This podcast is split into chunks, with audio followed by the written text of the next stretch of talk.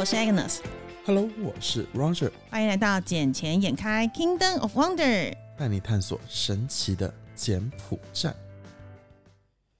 Hey Roger，听说你昨天晚上也玩得很晚哈？哎呀，拍谁了？拍谁了？昨晚玩到四点钟。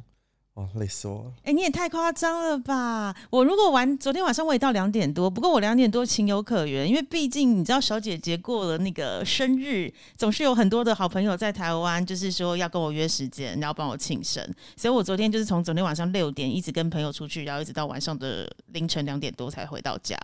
所以原本是昨晚的录音，然后。然后你没有回到家，就拖到了今天早上。哎，不是只有我的问题，你自己也有问题，好不好？你自己也是凌晨半被人家拖出去。我可是早就跟你讲了，就是说，哎，我可能比昨天晚上有点状况，因为毕竟很很有很久不见呐。然后，而且再就是因为呃，可能都蛮关心我之前讲的身体的状况啦，所以大家在我这次生日时，真的给我很多的关怀跟爱。对啊，对啊，我昨天是真的很累，然后到晚上差不多十点半的时候。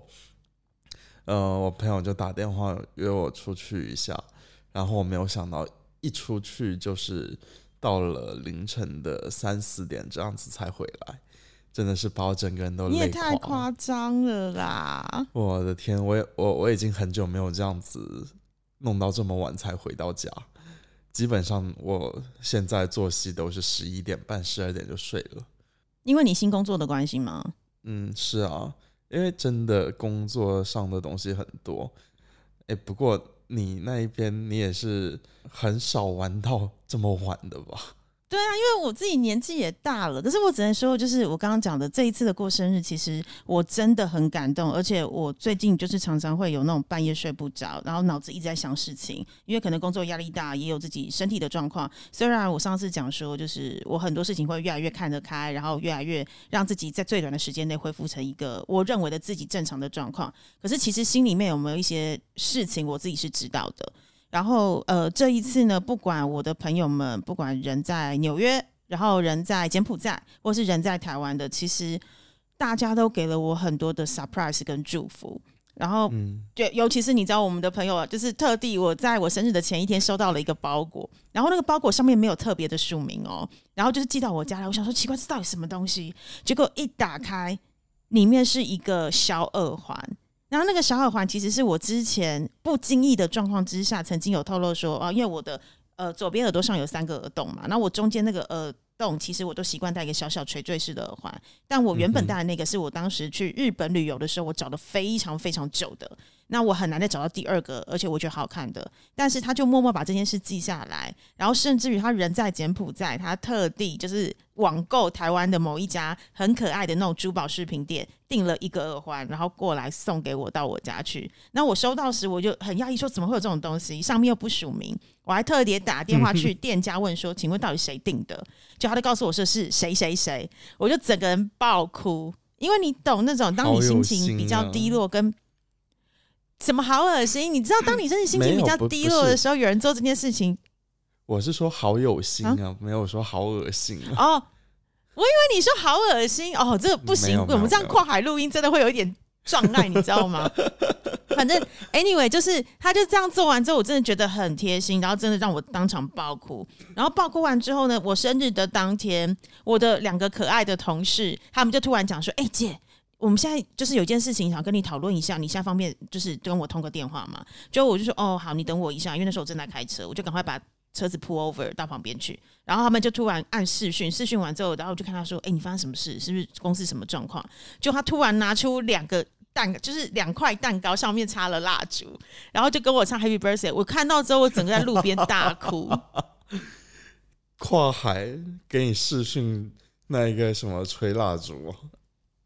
对，因为你要想的是，在那之前，我一直担心是不是公司出了什么状况，为什么要这么急，叫我紧急说可不可以 pull over 在路边来处理这件事情。结果完之后，我一看到，然后又是他们一开始就是那种你知道眉头深锁，突然给我一个剧情大转变，画风整个一变，然后就变得是帮我唱生日快乐歌。而且他们说，他们为了帮我平衡，因为之前我家人也是突然给我一个 surprise，然后他们就是突然拿出一个蛋糕来，可是上面插了四十二岁，我就说。老娘今年才四十一，没有四十二这件事好吗？然后他们就一直坚持说他们要过虚岁生日。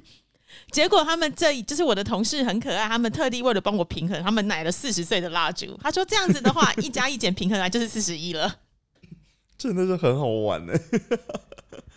对，然后这一次除了他们之外，当然我自己的家人就是也是在我生日当天早上的时候，就是我自己的妈妈请我吃早午餐，然后完之后还顺顺便就是送了我一个礼物，让我觉得很值，就是很开心。然后当天的晚上是我的女儿陪我庆生，那我的女儿我们当时选了一个我女儿想要吃的餐厅，他们就选海底捞。因为他们说海底捞那边可以做指甲彩绘，又可以有按摩椅可以做。他说：“妈妈，你很喜欢指甲彩绘，所以你可以去画指甲，免费的。然后又有按摩椅可以做，你可以休息休息。然后旁边又有儿童游戏室可以玩，他们可以去玩。然后最重要的是，他有变脸跟现场拉面，他们觉得孩子会觉得很好玩。然后还有一个是，当你生日时，他们会帮你戴帽子跟过来唱生日快乐歌。这样子不会感觉有那个什么？”社交牛逼症、社交恐惧症之类的吗？对我自己会觉得很尴尬，你知道吗？可是孩子开心就好，因为毕竟他们有心。而且你知道他们送我什么生日礼物吗？这次我真的会绝了！我的大女儿给我买了卫生棉来给我，我的小女儿买了那个，我小女儿买了体香喷剂来给我。然后我想说，为什么？他就讲说。因为妈妈，你每次要回柬埔寨的时候，你的行李箱里面有至少三分之二箱都是卫生棉。我靠，是因为你上次来的时候有一大堆都是这卫生棉吗？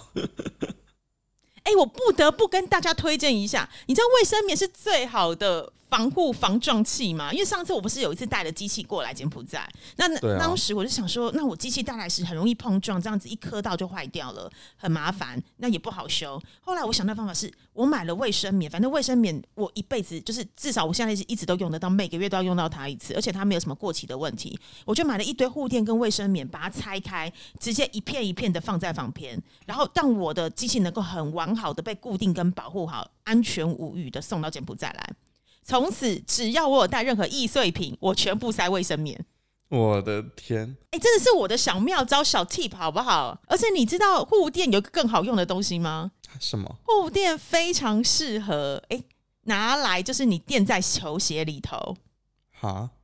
因为你有时候在柬埔寨那边，你天气太热，你走路脚会流汗嘛，会不舒服。而且你又不是每天都穿着袜子，有时候你是穿着就是直接光着脚套进去那种，就是不需要穿袜子的那种鞋子啊，透气。可是你免不了脚会流汗的问题，还有摩擦的问题，因为脚会滑嘛。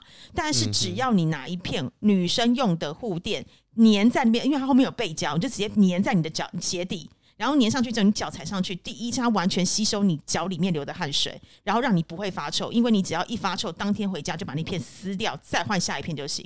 二来是它背胶够粘，它可以稳固的粘在你的鞋子里面而不走掉，超方便的，你知道吗？你你是从哪里学到的？小姐姐人生经验谈。因为之前不是有人就会讲说，哎，如果什么你流鼻血的时候，其实卫生棉条是个很棒的东西，因为可以塞鼻孔止住鼻血。然后不是就有有时候这种网络上一些梗图，就是男生他们不是流鼻血时就塞了一个棉条，还有一根线在外头吗？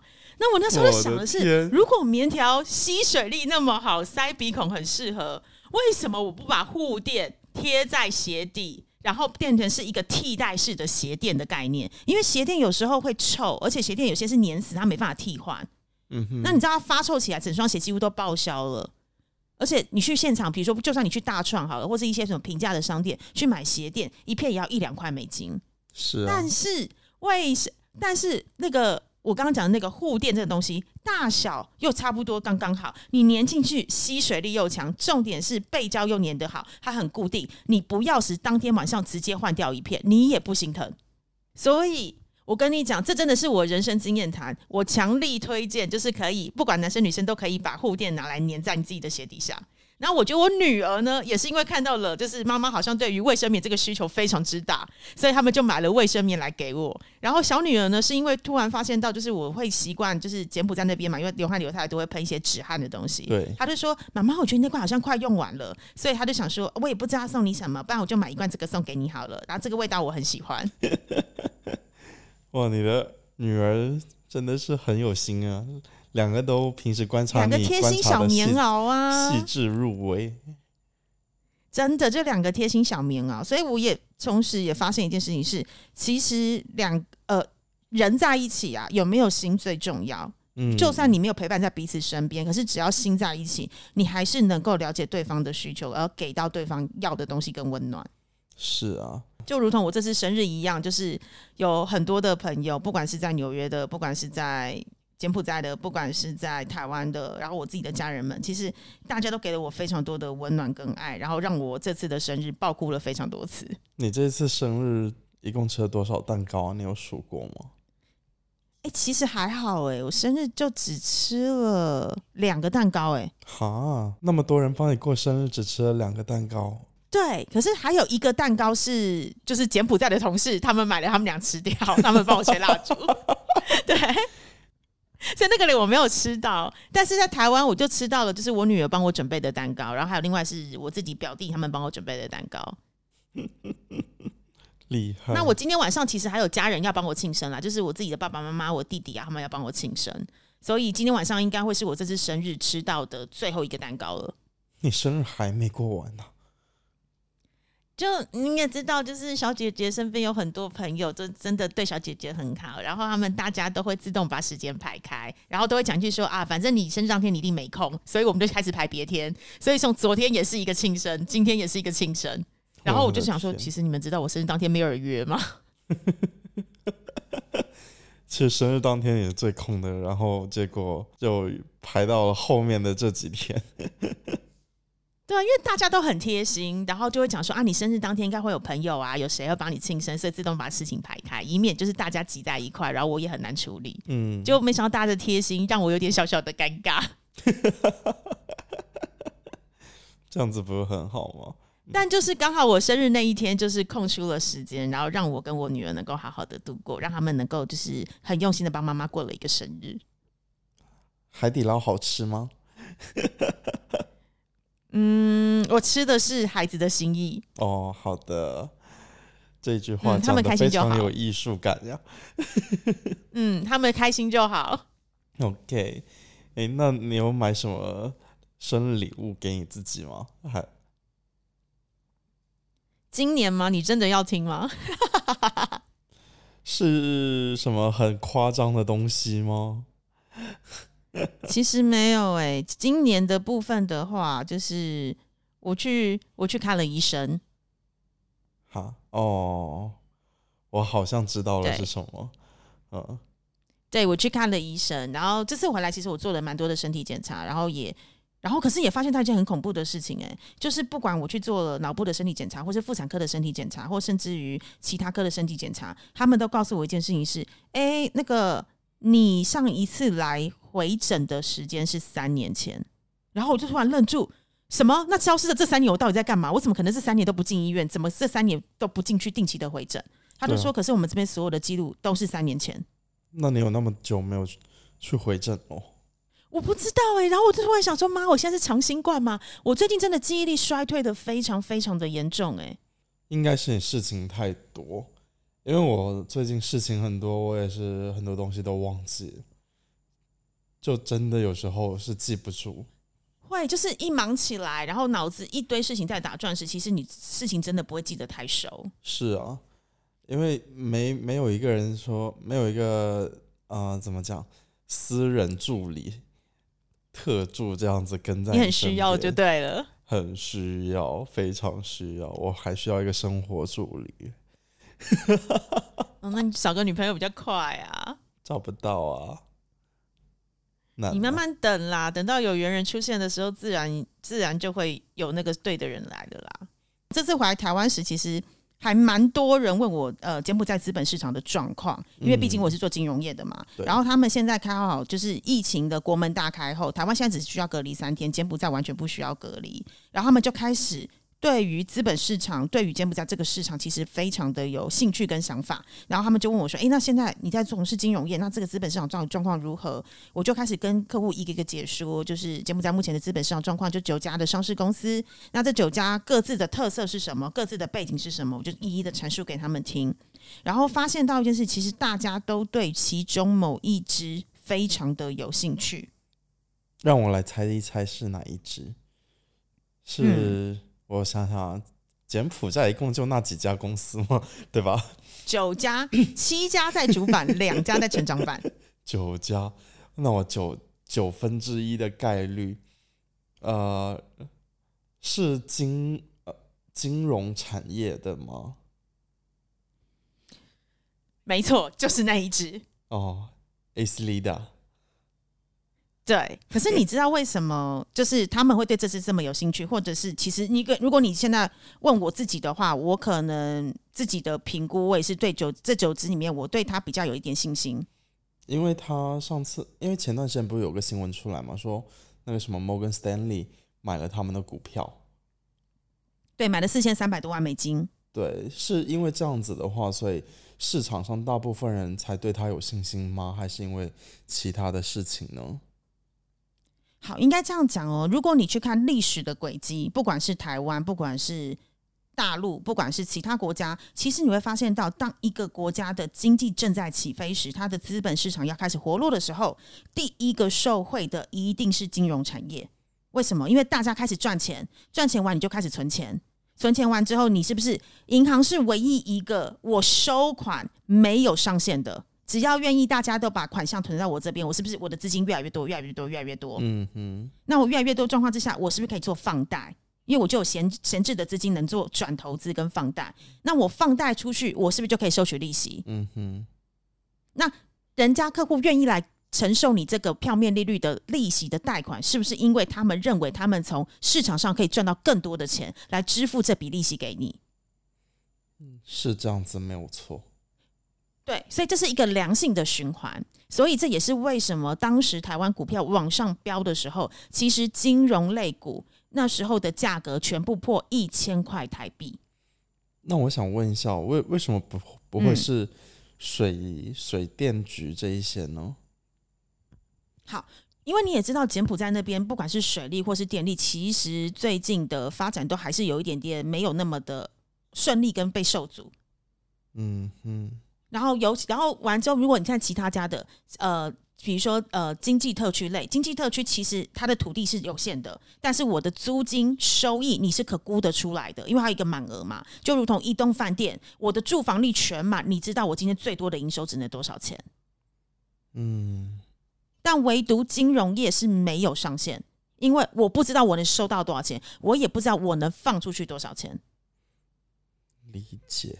所以很多的股票，它要的是未来性 （equity story），它的本梦比，它要去一个你要去看到它未来长期的稳定发展，还有它未来你无法去预估跟想象得到它到底会有多大的收益。因为很多的股票其实是在它的财报正式公布的时候，就是它股票下滑的时候。什什什什么？但财报公布的时候是股票下滑的时候。好，我们来举一个例子哦，以台湾的例子为例。台湾那时候不是刚开始爆发 COVID 就讲全世界开始爆发 COVID nineteen 的时候，其实台湾的什么产业受惠最多？生技产业，尤其是做口罩的。对，为什么那时候做口罩的那么大爆发？是因为台湾那时候有一个法令的限制，就是我所有口罩不准出口，只能供内需。那那时候法令又规定，每个人都得要佩戴口罩。对，每个人都没有口罩就是不能出门，不然就被罚钱。那你就可以开始想象，可是那时候做口罩的人并不多。那全世界其实都需要口罩，大家都在抢原物料。那抢原物料的状况之下，是不是口罩价格就从原本一片要一块多台币，直接暴涨到一片五块，甚至于十块台币了？因为全世界都在抢原物料去制作口罩嘛，大家都要防 COVID。那时候台湾的做口罩的股票全部暴涨，因为大家都在想象它可以有多大的收益。他这个如果卖到全世界去，如果每个人一片用一片口罩，甚至到两片口罩，我长期 COVID 一下去一两年的时候，我可以有多少的营收进来？嗯嗯，所以它的股价就一直往上跑，因为大家都觉得这个是个可投资的标的。但是等到它财报真正公布的时候，你看到确切数字了，有可能低于你的预期，有可能高于你的想象，但是那时候就是见真章的时候。厉害的那一些操盘手或是法人，他们其实就在这个时候出脱了，因为有一些股市的小白，他们会喜欢看到真正财报时，他们才进场。哦，但是他赚的是资本所得，就是每年的配股配息。对，因为我今年确实有这么好的表现，所以我明年可以配多少的利息给你嘛？因为我投资它才会有意义。但是问题是在股票资本市场里面，其实有一个叫资本所得跟一个资本利得。那这资本利得里面就是股价的差别。所以前面那一段他们早就赚走了。那哪一个会翻倍比较多？是资本利得翻倍会通常比较多。所以一般来说，就是要在他们。呃，出这个财报之前就把那个手上的股票全部给抛售出去的意思喽？应该不能说，要看这一只股票它为什么飙涨的原因。如果是以台湾来讲，台积电因为是做全世界半导体，而且算是领先龙头的地位，它也很有具有竞争性，那它可能就可以一直长期的持有，因为它每一年的营收是固定，而且是有很好的未来发展性，那你就不一定要急于出脱。但是像我刚刚举的口罩的例子，它是因为一次的新闻事件，一次的整个疫情状况，让它的股价往上飙。嗯，那这个状况，我就会建议不用持有太久，因为它只是一时性的话题。OK，不过这个的话，可以一时让你赚到很多钱。大家开始讨论有热度，那就像大家都一直在，比如说像现在大家都在讲某一只柬埔寨的股票好了，只要你讲，我讲，他讲，大家市场上都一直有这个声音，你不得不去注意到它，然后你也会想说，哎，你有赚到了，他有赚到，是不是我也可以经常赚一点？可是你知道，很多人就是这样被割掉韭菜的。嗯，其实股票，我我觉得炒股是不是也有点类似于割韭菜啊？但就割应该不是说炒股割韭菜，对，就是因为那些小白可能进场时，你没有好好的研究为什么我要买它的原因，你不能人云亦云啊。当太多人在讲这只股票时，不一定是好事。但话说回来，我自己要讲是为什么我会推荐，就是如果你问我。或者是其他人，他们都跟我讲，他们其实有一些台湾的长辈，他们自己有在就是从事股市啊，或者资本上很久的经验，他们自己也看好金融股。看好金融股，除了我刚刚讲的，你一开始讲的摩根斯坦利，他买了四千三百万之外，然后再来是我刚刚讲的，他的存款放款是没有上限的。然后还有一些重要的原因，是因为他们是全柬埔寨第一个拿到 custodian license 的人的金融机构。那所谓的这个 custodian custodian license，它能够做就是类似于信托的工作。以前的人，他们可能需要持有土地时，他们必须要有身份。但是因为现在有信托了，也有 custodian 了，所以我未来如果我要在柬埔寨买土地时，我可以透过这两个机构，或是投到这两张牌的人来帮我做代持，我就可以不需要办身份了。对，然后再来是他，他最近又积极的去做了 FSS 的这件事情。那 F F S S 这件事情呢，它就是可以，呃，它是一个呃财务软体的系统，那它可以。帮助他们去解决一些技术的方案。那你也知道，AC 利达现在是全柬埔寨最大家的银行。那他们现在呢？AC 利达银行最近也可以在泰国直接做交易，就是你可以在泰国买东西，你直接用 AC 利达来做支付。哦，这么这么强？对。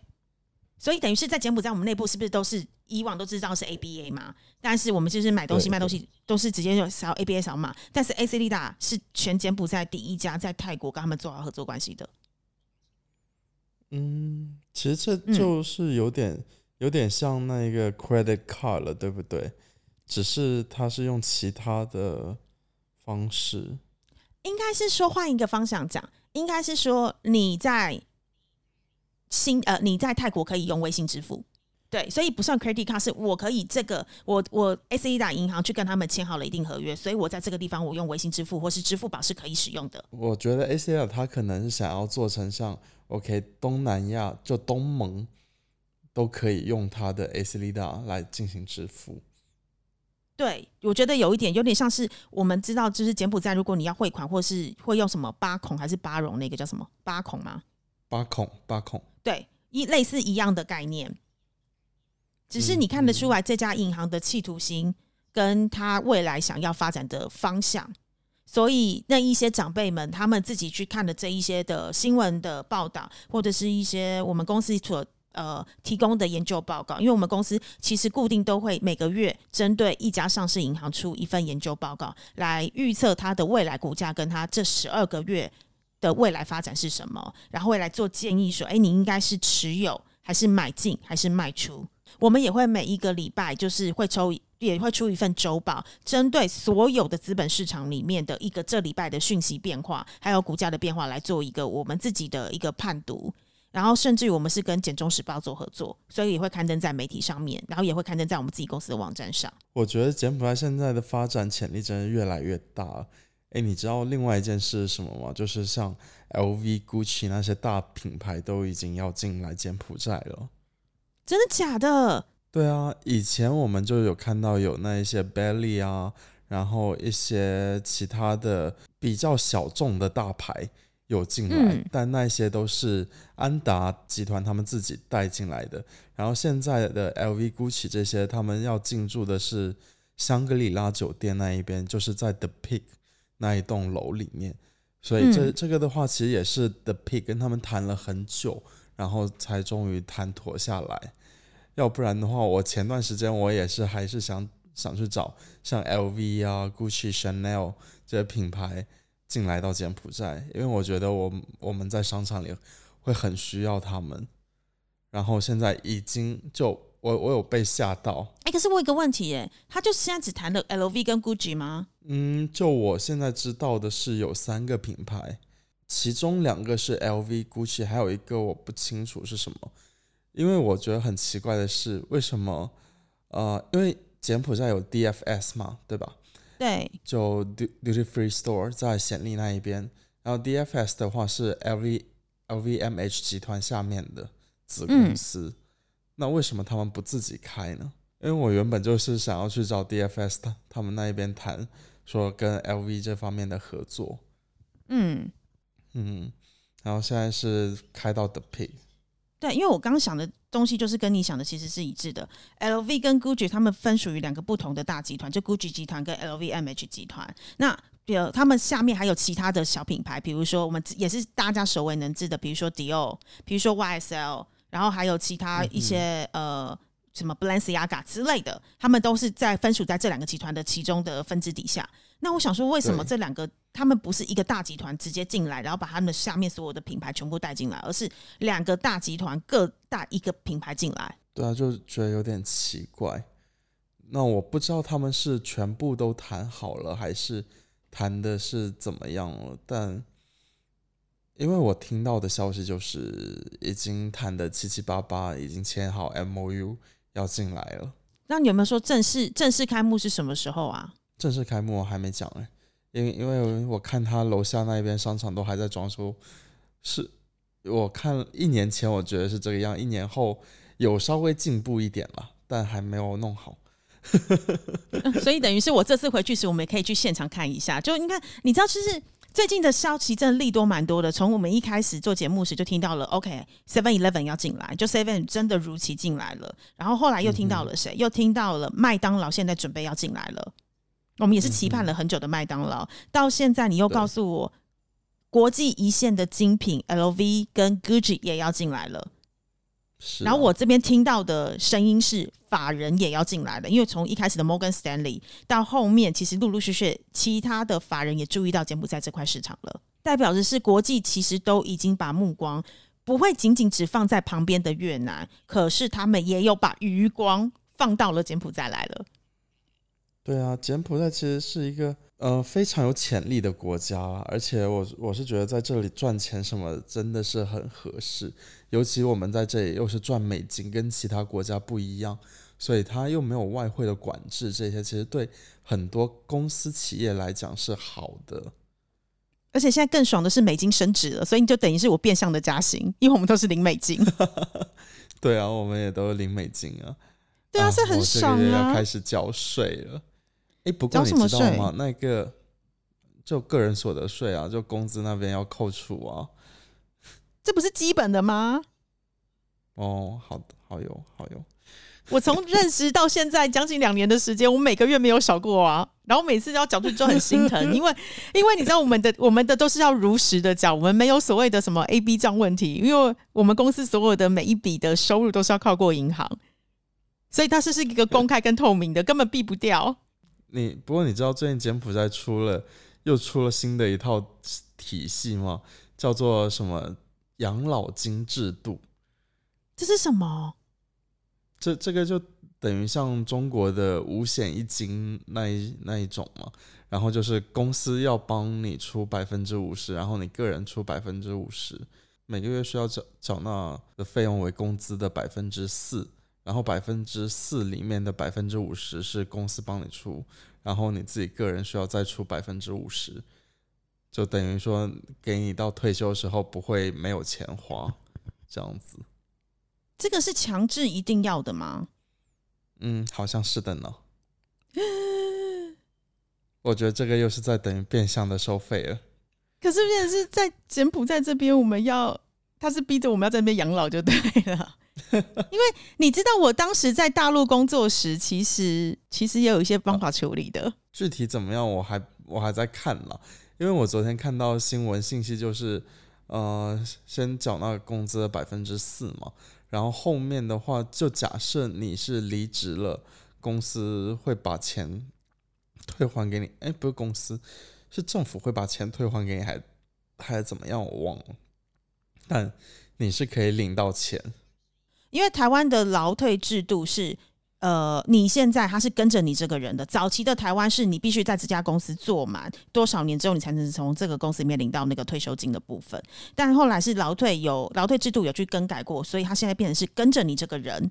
只要我现在从一开始入职，不管我在哪一家公司工作，我的劳呃劳工的资历是可以累积的。比如说我在 A 公司做了两年，我就两公司要帮我负担。好像是六个 percent，如果没记错的话。然后在我到 B 公司去的时候，B 公司还要继续帮我再讲，呃，帮我负担下去，一直到我退休的年龄。然后我的年资是完全累计，所以就可以依照我自己的状况去换工作。感觉应该是一样的。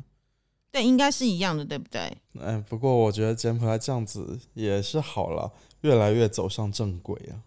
是啊，在讲到走上正轨这件事情，我们的那个。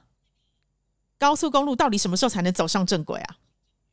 高速公路前两天不还那个什么吗？出了事故吗？对呀，就是有什么两台车对撞的事情。哎，其实经常出事了，高速公路，毕竟嗯，想要上去开的人挺多，而且他们为了节省时间，但是高速又还没有完全修好。那就是，可是那时候不是说是七月要通车，呃，七月试营运，九月正式通车吗？对，当时是这么讲，但现在的话是拖到了十月份嘛。就我昨天路过高速公路的那个金金边的进进口嘛，就金边的匝道这一边，然后我看他们还没有全部修好啊，就还要绕一段路，所以我就觉得应该还应该没有那么快。但是他们的收费标准好像已经公告嘞。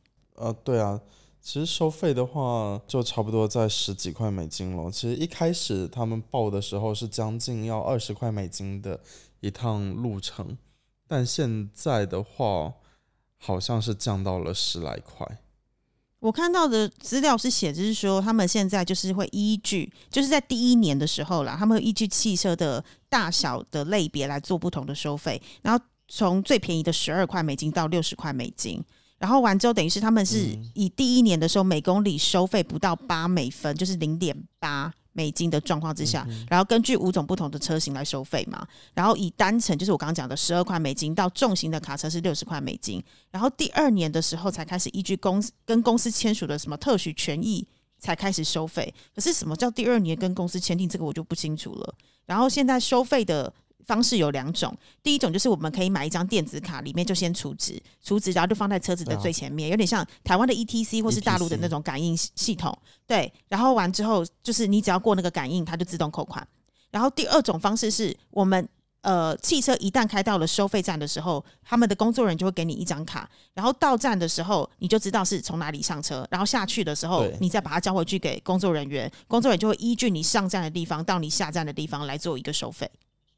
对对对，对，所以等于是他有对，可是他就为什么不全部用 ETC？因为台湾早期也是人工收费，就是像刚刚那种方式，就是呃，我买的回数票，台湾叫回数票，一张是四十块台币，那我就是每一次过一个站，我就是给那个账务人员一一张回数票四十块。但是现在的台湾已经全面都改成 ETC 了，毕竟还是需要一个适应的过程嘛。因为台湾你看，像使用到 ETC 的地方会很多。但柬埔寨的话，现在毕竟又就只有一条高速路需要用到 ETC 啊。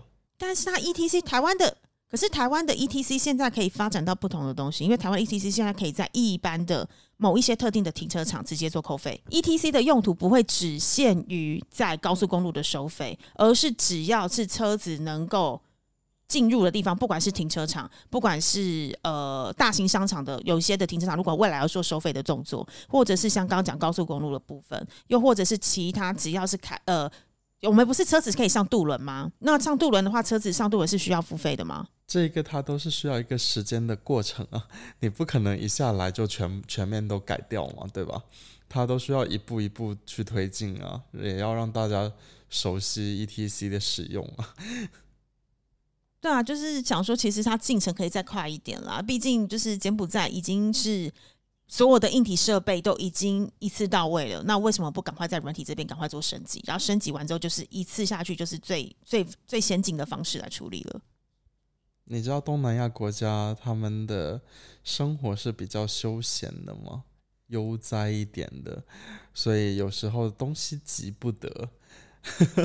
而且还有一个重点，一个最重要的重点，人工很便宜。我与其建制系统，我不如使用人工。还可以创造就业机会，所以咯，有些东西慢慢等，但有有有的东西我等不了了，我要去吃饭。哦，好啦，好啦，赶快去吃饭，赶快休息啦！好不容易你今天可以放假，对啊，哦，舒服悠哉的躺在沙发上跟你录音，会不会过得太爽了？好了，小姐姐要准备回柬埔寨喽，在差不多在一两个礼拜就回去了。回去的时候，我们就可以面对面录音，然后也可以，你要记得带我去看那个 LV 跟 Gucci 那个商场。好哟，好哟，等等你回来嘛，反正我带你过去看一下，但那里还没有弄好了，所以只能在外面这样子开车绕一下。对啊，我们现在去看一下，考察一下，然后可以把第一手消息带给大家，大家让大家知道。嗯，然后像 Hilton 那些地方，我也可以带你去看。嗯，好哟，好哟。